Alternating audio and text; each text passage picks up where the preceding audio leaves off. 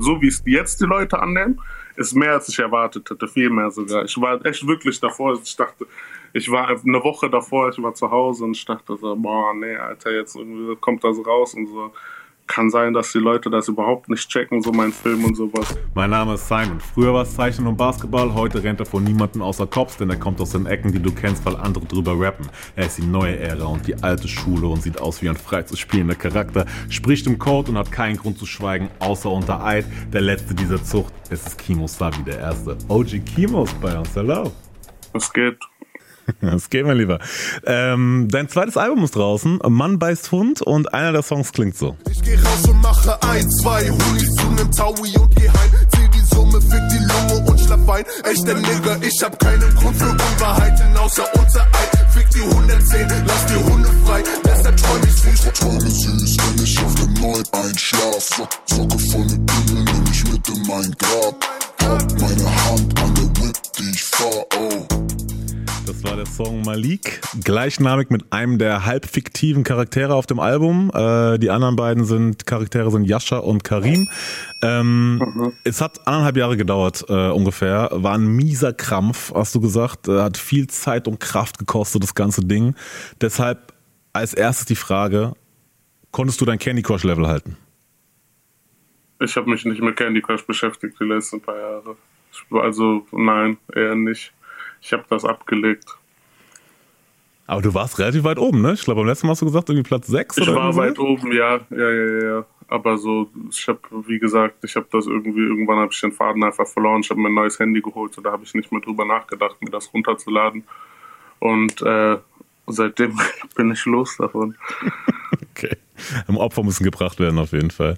Ähm, genau. Und wie viel Kippen hast du geraucht mittlerweile? Ich habe eine geraucht. Tatsächlich die eine, einzige. die eine einzige? Ja. Okay. Eine einzige Zigarette.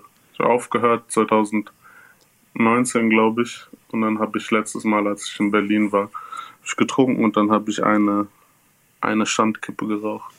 Eine Cheat-Day-Kippe. Genau. Ja, sehr gut fürs Durchhalten, top.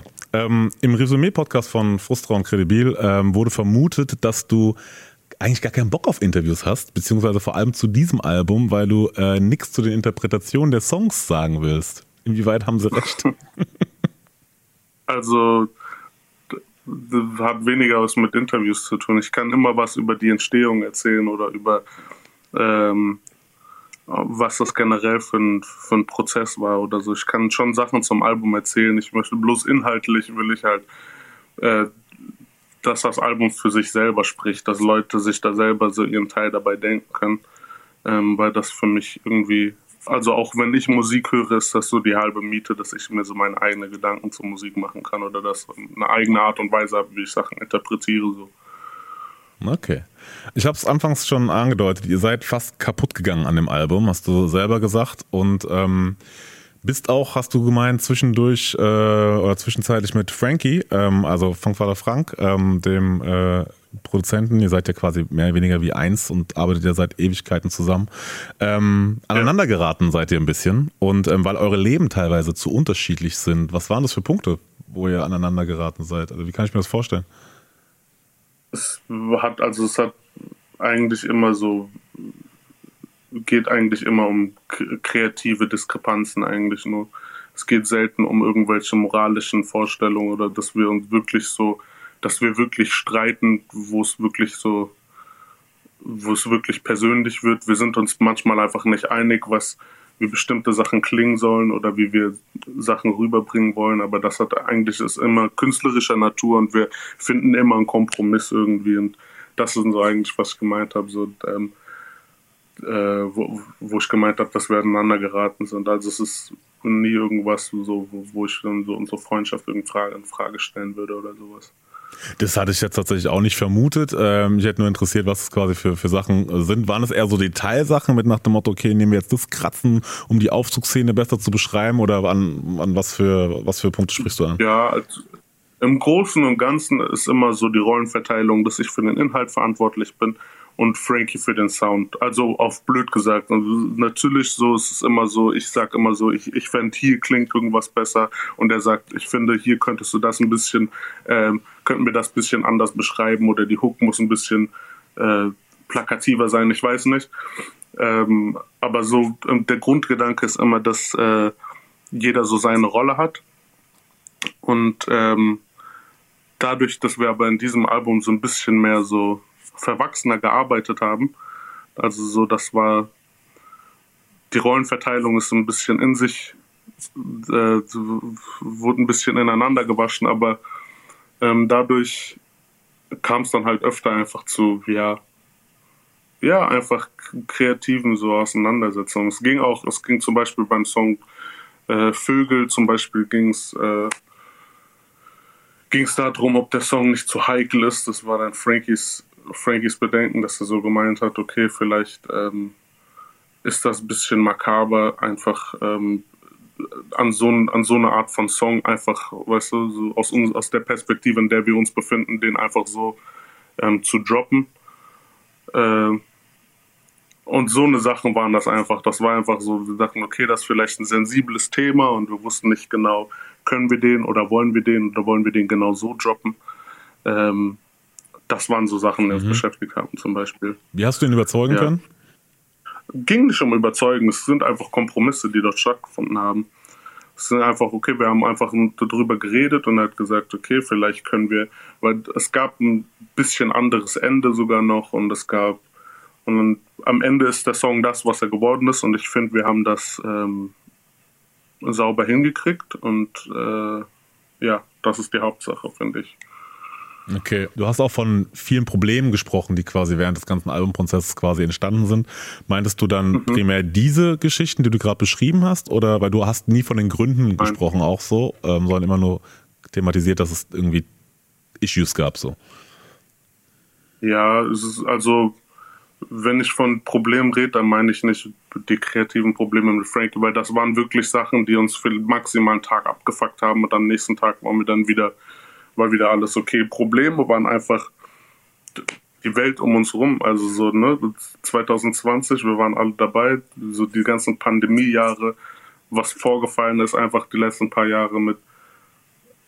Ich muss das nicht aufzählen, aber auf jeden Fall, die Welt war am Brennen. Dann auch persönlich, bei uns persönlich im Kreis gab es so ein paar ähm, Fallouts. Wir waren 2019 noch ein riesiger Kreis, wo jetzt am Ende, weiß nicht, drei Leute oder sowas noch ähm, übrig sind in diesem Kern.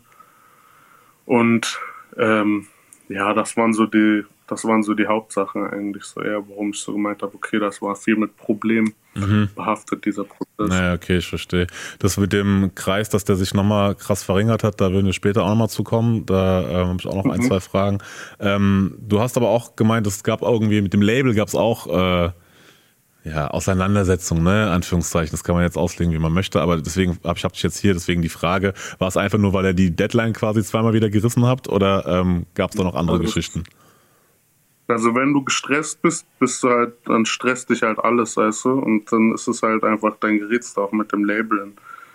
Äh, kriegt man, kriegt man sich immer irgendwie in die Haare und wir sind ja auch zum Glück so bei uns aufgestellt, dass wir nicht einfach nur normales Arbeitsverhältnis sind, sondern dass wir auch so auf einer normalen menschlichen, freundschaftlichen Ebene so miteinander reden. Und dann ist es, glaube ich, immer normal, dass du da irgendwie aneinander gerätst, wenn halt irgendwie so, wenn, wenn Druck entsteht, weißt du. Mhm. Okay, okay. Auf Insta meintest du, ähm, vielleicht haben wir uns zu viel vorgenommen, ähm, aber wir wollten halt etwas machen, was es so auf Deutsch noch nie, noch nicht gibt. Und ähm, mhm. inwieweit ist euch das gelungen, deiner Meinung nach? Das haben wir nicht zu entscheiden. Ich glaube, das muss der Fan für sich entscheiden oder jeder für sich selbst. Also so, ähm, wir haben wir haben ein Album gemacht, wie wir uns das vorstellen und äh, wie wir uns vorstellen, wie ein, wie ein Album mit einer gewissen Story zu klingen hat.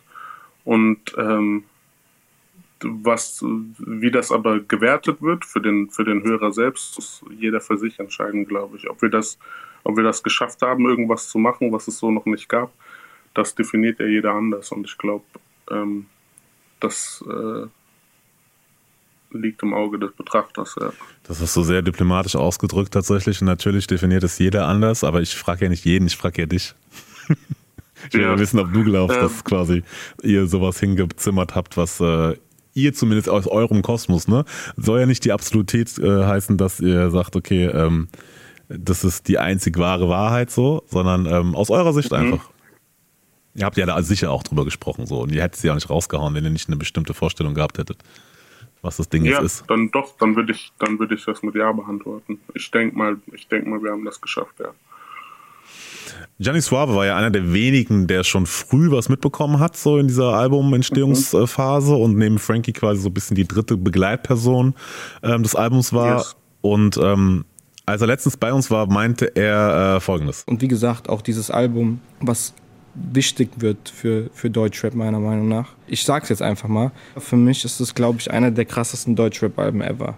Vielleicht, wenn nicht sogar das krasseste Deutschrap-Album, wenn es darum geht, alle Ebenen von Kunst, die man in der Musik hat und wie man damit umgeht, auf eine Platte zu packen. So. Inwiefern kannst du so ein Feedback annehmen? Ich liebe den Jungen. Nein, er sagt mir das auch immer privat und der ist immer zurückhaltend, weil er denkt, er geht mir auf den Sack damit. Aber nein, Mann. Grüße an den Bro. Grüße an den Bro. Auf jeden Fall, das hat er schön gesagt. Fand ich auch. Ähm, deswegen. Ja. Ähm, ich frage aus dem Grund, weil trotz diesem ganzen Struggle und dem ganzen Hustle quasi ist es einfach äh, ein krasses Album geworden. Und das ja. finde nicht nur ich so, sondern das finden auch Gianni Suave findet das und ganz, ganz viele andere finden das auch so. Ähm, und trotzdem meintest du auf Insta ja auch, ähm, du seist immer sehr, sehr aufgeregt vor so einem Release und ähm, sehr insecure auch einfach noch mit dem Shit, den du halt rausbringst. Und ähm, ja. du hast da, du spielst da auch ein bisschen auf die Pause an, die es natürlich gab, so, weil du halt quasi ein bisschen verschwunden bist von der Bildfläche so. Aber lag es nur an der Pause oder woher kommt diese Unsicherheit, was so dein, deine eigene Kunst betrifft? Das, wir gehen halt immer sehr perfektionistisch ran, Frankie und ich, und immer wenn es nicht wenn es nicht 100% so wird, wie du dir, wie du dir es vorstellst, dann du hast du immer ein bisschen Unsicherheiten oder so. Oder ich sage das mal anders. Immer wenn ich äh, etwas anderes versuche, wir sind ja so ein bisschen so soundmäßig und auch wie wir das Album aufgebaut haben, haben wir so ein bisschen jetzt, sind wir ein bisschen eine andere Schiene gefahren jetzt, jetzt noch bei Geist. Äh, dann bin ich immer, frage ich mich immer, okay, wie werden das die Leute annehmen? Werden das Leute vielleicht so verstehen, wie ich das gemeint habe? Oder ja, ich habe ja nichts, worauf ich so mal, worauf ich aufbauen könnte, weißt du, so, was den neuen Sound betrifft und sowas. Ich denke mir, die Leute, das letzte, was die gehört haben, ist Geist. Und mit dieser Erwartungshaltung geht die dann halt rein, okay, es wird etwas sein wie Geist. Und ich denke mir so, okay, was wir gemacht haben, ist auf jeden Fall nicht wie Geist.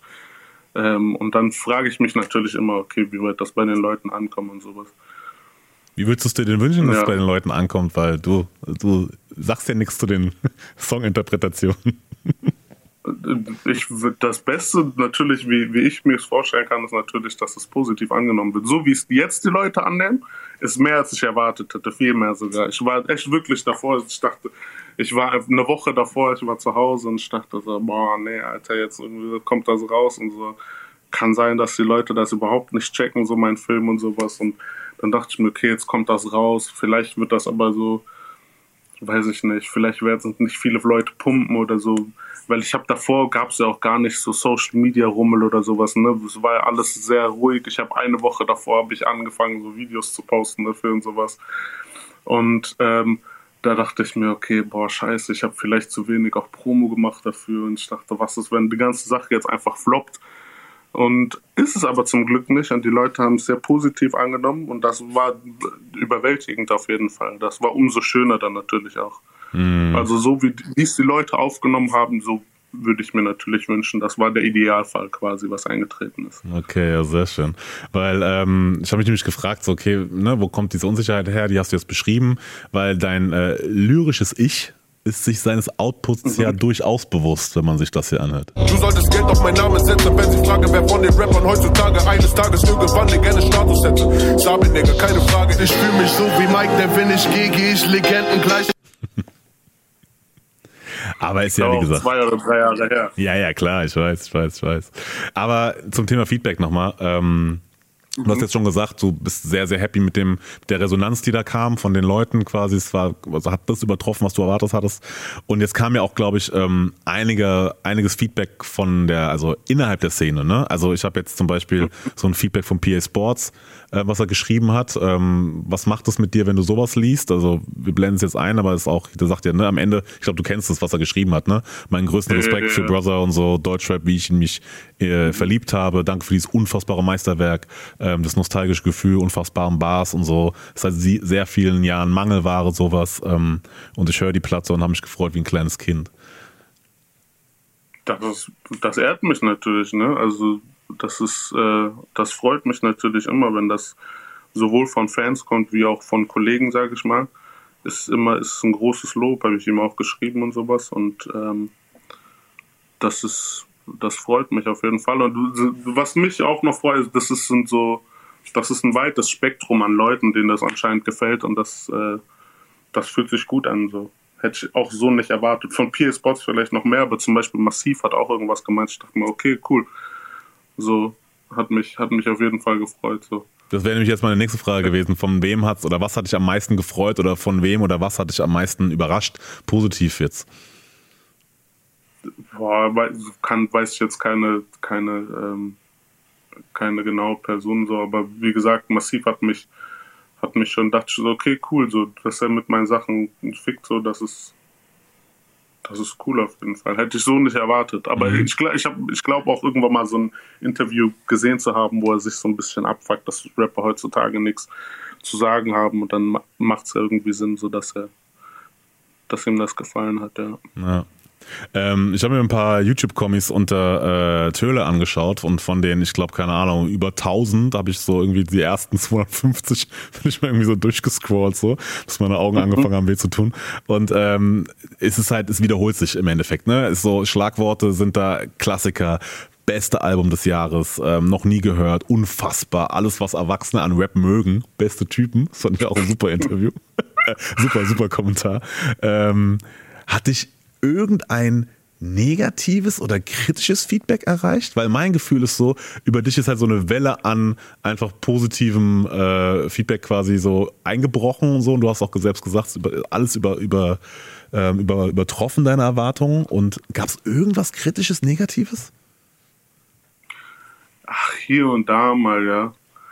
Also so, ich bin ja so, wenn ich ein Album release, bin ich immer so, ich check so, ich habe am ersten, am ersten Release-Tag war ich echt in meinen DMs und habe immer so mir jede Nachricht durchgelesen und sowas. Und da auf Instagram wirklich durchweg alles positiv.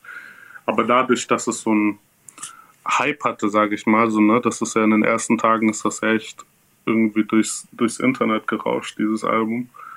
Ähm, wollten sich das viele Leute geben, die mich vielleicht noch nicht auf dem Schirm hatten und wenn es denen nicht zugesagt haben, haben die den Hype dann nicht verstanden.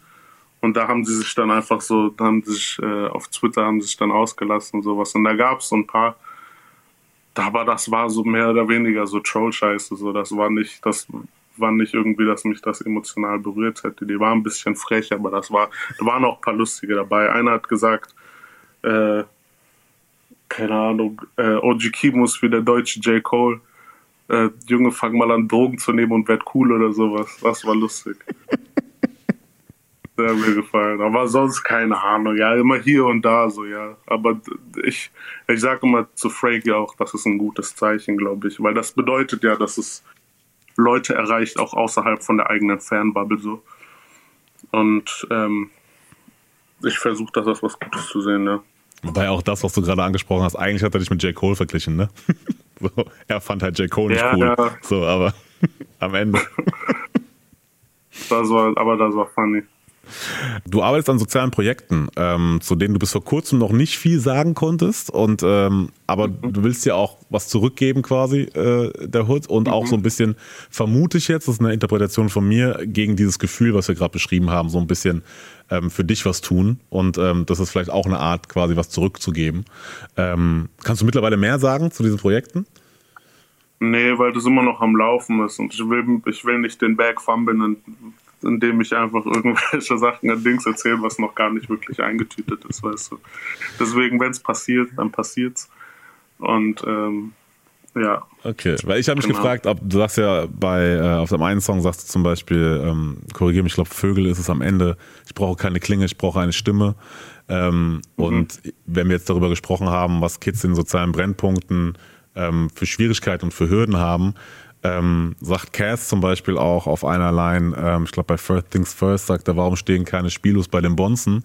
Also im Sinne von, dass halt auch die Möglichkeiten einfach sehr, sehr begrenzt sind, was quasi, wo ähm, grundlegendes Potenzial ausgeschöpft werden könnte. Ne? Also, keine Ahnung, wir hatten bei uns mal Mitternachtsbasketball und so, da sind die Jungs halt hingegangen, eine Halle, Mucke lief so und die konnten halt zocken einfach und wir haben halt so Games gemacht einfach bis halt irgendwann oder auch Fußball gezockt und so und dann war man halt einfach durch um halb eins oder so oder um eins und dann hat man vielleicht auch nicht mehr so viel Kraft gehabt, vielleicht noch irgendeinen Scheiß auf der Straße zu machen, so, aber davon gibt's halt viel Ja, zu ja. wenig Angebote so. Deswegen hätte mich interessiert, Ja. ob es vielleicht so eher so in die Richtung geht, im Sinne von Angebote schaffen, ohne jetzt vielleicht konkret drüber äh, auf reinzugehen, weil es noch nicht spruchreif ist. Ja, also, oder Stimme geben. einen Seite. Ne? So. Ja, genau, sowas auf der einen Seite, so ein Programme auf jeden Fall und so ein bisschen ähm, auch physisch was bauen, so wollte ich auch.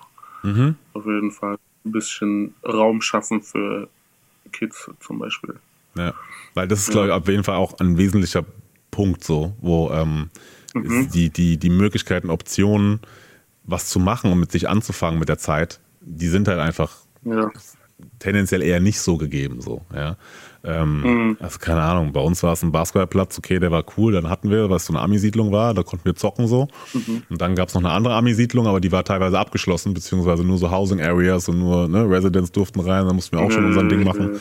Und da fing es schon so an, okay, wenn wir da nicht zocken konnten, was haben wir gemacht? Ja gut, dann war halt, äh, sind wir jetzt nicht nochmal irgendwie durch die halbe Stadt gefahren, um da zu zocken, und haben wir gesagt, okay, dann hängen wir halt im Park ab so.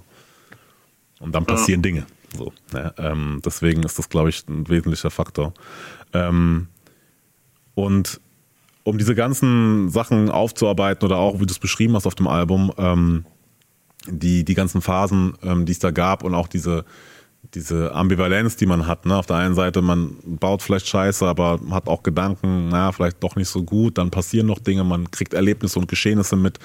Ähm, das macht alles was mit einem, auch gerade in so einer jungen Zeit, die du ja beschrieben hast. Du hast gesagt, korrigier mich, das beschreibt so den Karim so mit 17 ungefähr, äh, so um die, um die Zeit, äh, Zeitalter rum. Ähm, und dann hattest du auch, bist du offen damit umgegangen, dass du auch ähm, Depressionen in der Vergangenheit hattest und hast lange versucht, auch das mit dir selbst auszumachen, war aber der falsche Weg und du hättest viel früher dir einen Therapieplatz suchen sollen oder einfach mit Leuten ähm, darüber sprechen. Und ähm, ja. meine erste Frage ist, ähm, heißt das, du bist aktuell in Therapie? Nein. Ich bin aber, ich habe einen Termin für ein Erstgespräch.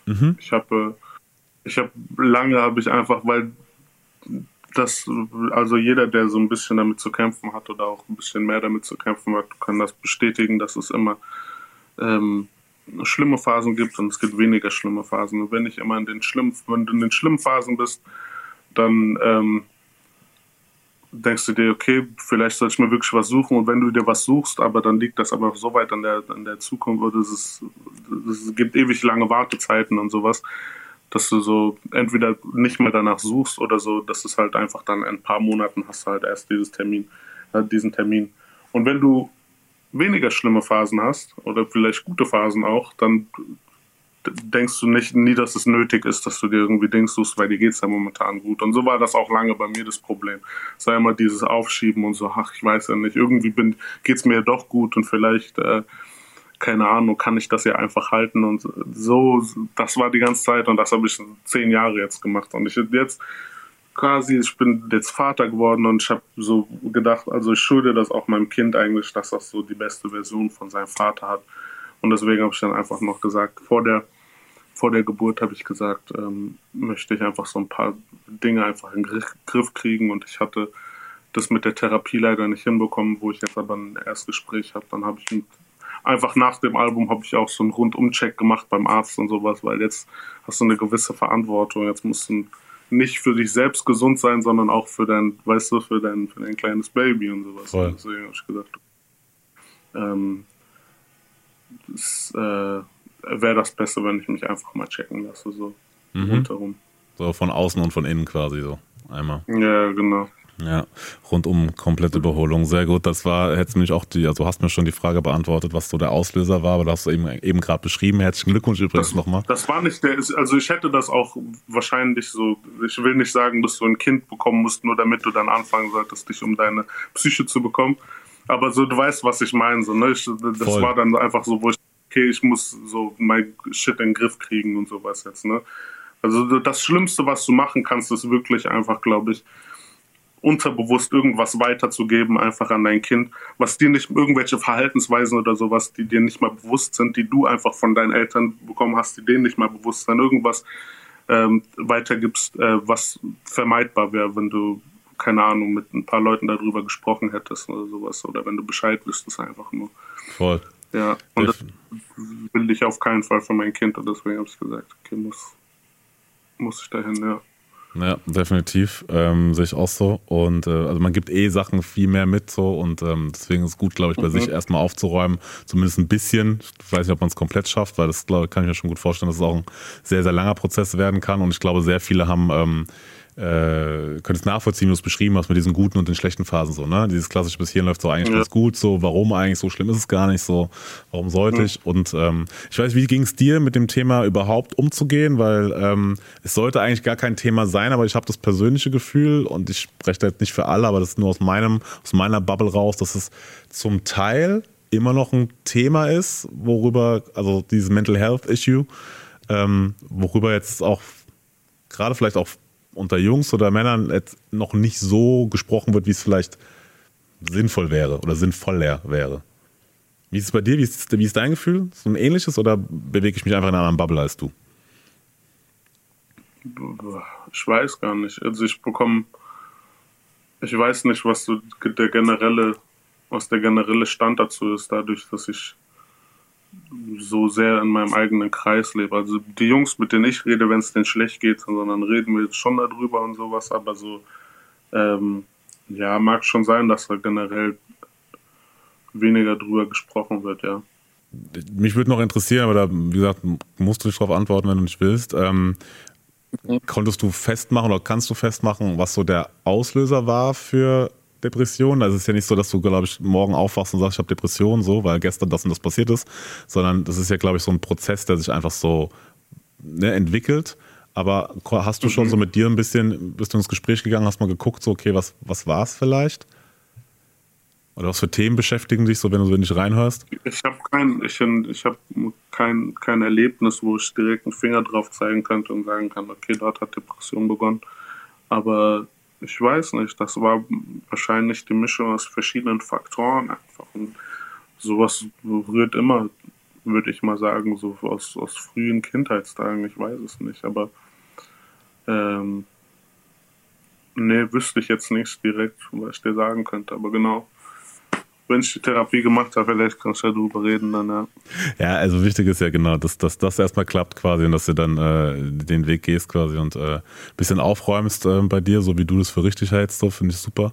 Mhm. Ähm, und wie gesagt, ich weiß, vielleicht ging es unter, aber herzlichen Glückwunsch auf jeden Fall ähm, mit der Geburt. Ähm, hattest, hast du, also hast du schon gespürt, er ist noch relativ jung, glaube ich, so, oder noch unter einem Jahr, so? Nur schon, unter einem Jahr. Schon gespürt, was das mit dir macht jetzt so? Abgesehen davon, dass du jetzt sagst, okay, das ist für mich ein bisschen mehr aufräumen, aber wie fühlt sich so an als Papa? Ja, du bist, also wie gesagt, ich bin ein bisschen so, wie soll ich das sagen? Ich bin ein bisschen, ein bisschen weicher geworden, habe ich das Gefühl, ja. Ein bisschen mehr, ich gehe mit ein bisschen mehr Herz an Sachen rein, glaube ich. Mhm. Was ja eigentlich eine schöne ja. Sache ist. Ja, auf jeden Fall. Ja. Das Feedback zum Album ähm, hilft hoffentlich, dass diese, sag ich mal, Zeiten, in denen es besser wird äh, oder besser ist, quasi, dass sich die verlängern und äh, dass die mhm. Äh, Phasen, wo es jetzt ähm, ein bisschen, bisschen tougher wird, sich vielleicht äh, nicht äh, eben 50-50 abwechseln. Ähm, und weil das Feedback ist wirklich überragend und ich glaube, ihr könnt sehr, sehr stolz auf euch sein, was ihr da geschaffen habt. So, wie gesagt, die Resonanz spricht für sich dabei. Und ich würde jetzt noch zu einem Punkt kommen, der mir persönlich äh, am meisten Spaß macht. Ähm, mhm. Und ich habe es jetzt einfach mal äh, echte Leute Tweets und Stories genannt, weil ich bin durch dein Twitter ja. gegangen. Ist jetzt ein harter Cut von dem Thema, was wir jetzt hatten, zu deinem Twitter-Account, aber ähm, die erste Frage, die ich hätte, wie lebt sich jetzt als weiße Frau? Super, ich habe gar keine Probleme mehr. Ich stehe morgens auf ähm, und kein, kein Problem mit dem Bullen. Ich krieg theoretisch. Oh ne, weil ich wollte jetzt so Jokes machen, aber dann bewege ich mich wieder auf gefährlichem Terrain. Deswegen sage ich gar nichts damit zu. Jetzt tue ich nämlich so wieder, als ob Frauen überhaupt gar keine Probleme hätten. Deswegen ist es gefährlich. Du weißt gar nicht, was ich mir anhören musste aufgrund dieser einen Jokes. Ehrlich, was war denn? Bro. Ach, so, hier, ich bin transfeindlich und sowas, ne? Okay. Okay, okay, okay, ich verstehe. Das wäre ich gesagt, Bro. Alles gut. Ich bin eine Perücke aufgesetzt, Bro, alles gut. Dann ist dein Vorsatz für 22 ja auch nicht mehr horny sein. Wie läuft's? Nicht mehr horny sein. Nicht gut, wirklich. Ich bin am Struggeln. Ich bin am Struggeln, Bro. Ich habe schon, ich hab schon jeden Sonntag Cheat Day einfach, wo ich so den freien Lauf lassen kann, zum Glück. Sonst bin ich am Struggeln. Dann hast du auch gesagt auf Twitter, ähm, du bist mal von der Schule geflogen, obwohl du die Wahl zum Schülersprecher in der Tasche schon hattest. Was war Ja, da los? Bro. Was war da los? Ich habe Scheiße gebaut. Ich war, ich war äh, hier vor Ort von, von, von zwischen Heidelberg und Mannheim. Leute, die mich kennen, wissen wo. Ähm, war ich auf einer Realschule und ich war halt beliebt halt bei Schülern, ne? Weil ich war funny, ich war Dings, so ne? Und ähm, dann habe ich mich aufstellen lassen als Schülersprecher. Und die Rektorin hat aber direkt gemeint, so nein, also ich war, wenn du von der Dings, wenn du von der Schule gehst, ist dann immer so, wie wenn du gekündigt wirst, okay, du bist irgendwie noch zwei Wochen dort oder sowas, ne? Und ich habe nur Scheiße gebaut, ich habe auch keine Hausaufgaben mehr gemacht, weil das ist auch nirgendwo mehr in so Noten eingeflossen oder sowas. Ich war einfach nur noch da, weil meine Mutter gesagt hat, so, ja, okay, du gehst trotzdem zur Schule und hängst nicht zu Hause rum. Und es stand schon fest, dass ich von der Schule gehe. Ich war halt aber wirklich nur noch so zwei Wochen irgendwie dort, einfach nur um dort zu sein. Und ich habe mich dann aber einfach aufstellen lassen, so, weil ich das funny fand und ich dachte, ich hätte vielleicht gute Chancen und so. Ich dachte, okay, vielleicht kann ich das auch noch irgendwie auf mein Zeugnis schreiben lassen und sowas. Und dann habe ich die Dings, ähm, wurde ich gewählt und sowas. Und die Lehrer haben direkt gesagt, so nein, ihr könnt nicht für den wählen. Trotzdem, ich habe zu Schüler gegangen, ich habe Plakate aufgedeckt, ich habe gesagt, ey, wählt mich und sowas hier, so und so. Und ich habe dann auch so, zahlenmäßig habe ich dann gewonnen. Und das wurde dann aber, das war dann aber nicht gültig und dann hat äh, gewonnen. Müsst ihr auf jeden Fall zensieren, aber der hat, der hat gewonnen. Und äh, ja, und dann habe ich in Dings, in äh, Mainz habe ich mich nochmal aufstellen lassen, aber da habe ich knapp verloren. Dann. Ja. Gegen Eimann, gell? Ja. Kennst du den? Nein, aber Twitter Hä, kennt ihn. warte mal, weißt du Bescheid? Ich habe mies What the recherchiert. fuck? Hä, warte mal, jetzt aber wirklich, das kam so voll aus dem Off. So eine Side-Info, weißt du? So, ja, ja, klar. Weiß gegen Eimann. Ja, so einfach mal so gejobbt aus der Seite. Ich bin schockiert. Ich frage jetzt aber nochmal stellvertretend für Twitter. Weswegen bist du geflogen? Von der Dings? Ja. Von der. Ich habe nur gebaut. Ich habe geklaut viel und ich habe äh, ich habe äh, Lehrer schikaniert. Wie Das hast war du so Lehrer Dings. schikaniert? Ich hab, und es ging um Sachbeschädigung auch. Und die Sachbeschädigung-Sache war mein dritter Strike, mein endgültiger. Und von dem die dann gesagt haben, okay, entweder du gehst hier von der Dings und bekommst so eine richtige, also so, dass, dass da steht, du bist von der Schule geflogen oder du gehst einfach von der Schule und so, wir klären das sauber so auf den. Ja. Es ich war. Sachbeschädigung, es war Diebstahl und das war. Das wird mit der Schikane war einfach nur so auf persönlicher Ebene. Okay, okay. Dann gehen wir dazu, dass äh, hast du auch geschrieben, eines Tages äh, werde ich euch die Geschichte erzählen, wie mein Cousin schuld dran war, dass Deutschland beim Eurovision Song Contest 2019 null Punkte erzielt hat. Und ich freue mich sehr, dass du heute diese Story teilen wirst. ich kann die nicht teilen, weil das geht mehr, also es, weißt du, es betrifft mehrere Leute und ich kann nicht einfach so das Business von anderen Leuten hier preisgeben, aber es ist eine wahre Story, es war nicht einfach nur Tweet, den ich gemacht habe. Und Leute, wenn ich kann irgendwann mal privat erzählen, aber ich kann das nicht hier erzählen, jetzt einfach Aber von bist- Angesicht zu Angesicht. Aber du bist doch gut in so halb fiktiven Charakteren erstellen und so. Das läuft doch. es geht, es, es geht, aber du, du kannst diese Geschichte nicht halb fiktiv erzählen, weil das ja, weil das festgehalten ist, was dort für Leute aufgetreten sind und sowas, ne? Und das ist, das ist eine äh, europaweite Affäre, die ich dort aufdecke, eventuell. Und deswegen kann ich da nicht viel drüber sagen. Aber es ist, wenn irgendwelche Fans oder sowas, wenn die mich treffen sollten und wenn die das hören sollten, die können mich gerne darauf ansprechen. Und ich versuche das so bestmöglich zu erklären, wie es geht. Aber so, ich kann das nicht einfach im Internet preisgeben, weil, äh, ja, weil es betrifft mich überhaupt nicht eigentlich, aber Okay. also, es betrifft andere Leute. Vor allem mein Cousin und ja. Also das war auf jeden Fall ein sehr schöner Einblick in dein Twitter. Äh, Es lohnt sich auf jeden Fall immer wieder. Ähm, Und auf deinem Album, ich habe es am Anfang äh, angesprochen, ähm, gibt es ja halb, drei halb fiktive Charaktere. Ähm, das ist Malik, äh, Karim und Yasha. Und äh, korrigiere mich, bei meinem äh, Höreindruck war so, dass Malik schon ein sehr, also im Verhältnis einen ähm, größeren Part einnimmt in diesem ganzen Album. Also du switcht natürlich, ne, in jeweiligen Songs switchst du die auch ein bisschen die, die Perspektive, da kann überall ein bisschen was reinfließen so und die Leute sollen sich auch ihre eigene Interpretation machen. Aber wenn man jetzt so sagen würde, der Song ist eher Malik zugeschrieben, der eher Yasha und so und der Karim, dann hatte ich schon das Gefühl, dass Malik eine größere ähm, Platz einnimmt. ja. Wie kommt's? Ich, ich glaube, das spielt, ähm, das hängt auch auf irgendeiner Ebene so mit den Charakteren selbst so zusammen, weil dadurch, dass Malik für mich, also in meinem Kopf, ähm, auch eine Person ist, die so mehr extrovertiert ist und viel Platz einnimmt und sowas, so hat das für mich einfach Sinn gemacht, dass du dieser Person auch mehr Platz auf dem Album gibst, weißt du, und so auf der anderen Seite aber auch Yasha hast, der wiederum in meinem Kopf auch einfach eine Person ist, die vielleicht so in der Menge eher untergeht und vielleicht einfach so nicht die Stimme hat und ähm, ein bisschen, ja, einfach der ruhigere Typ ist, dass es äh, da kontraproduktiv wäre, wenn wir ihm einfach so dieselbe Art von Bühne geben würden, wie die wie wir Malik auch geben, so weißt du. Und deswegen hat es für mich einfach Sinn gemacht, dann einfach den auch einfach ähm, dass es besser in den Charakter reinspielt, wenn du weniger von ihm weißt. Das Ja, ist wie wenn du einfach diesen einen ruhigen Typ aus der Parallelklasse hast, den du irgendwie jeden, jeden Tag siehst, aber nicht wirklich wahrnimmst, weißt du? Ja, So oder, oder immer dabei ist, aber eigentlich nicht wirklich weiß, was in ihm wirklich vorgeht, so, ne? Ja, genau. So. Genau. Ja. Und ja, so haben wir uns das ein bisschen gedacht. So. Ja, sehr gut. Ähm, Kimo, ich äh, kann dir nur gratulieren tatsächlich zu deinem zweiten Album. Man sagt ja immer, das zweite Album ist das schwerste Album, so wie du es beschrieben hast im Prozess. Stimmt es auf jeden Fall auch. Oh, ja. so.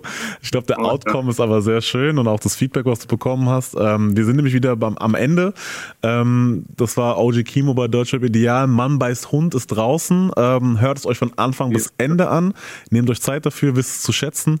Ähm, mein Name ist Simon, YouTube, ARD Mediathek, Podcast, Instagram. Deutschrap Ideal. Wer uns nicht findet, hat nie gesucht, sage ich immer. Und denkt dran. Du solltest Geld auf meinen Namen setzen, wenn sie fragen, wer von den Rappern heutzutage eines Tages irgendwann den gerne Status hätte. Sabi, Nigga, keine Frage. Die letzten Ja. Worte gehören dir, Karim.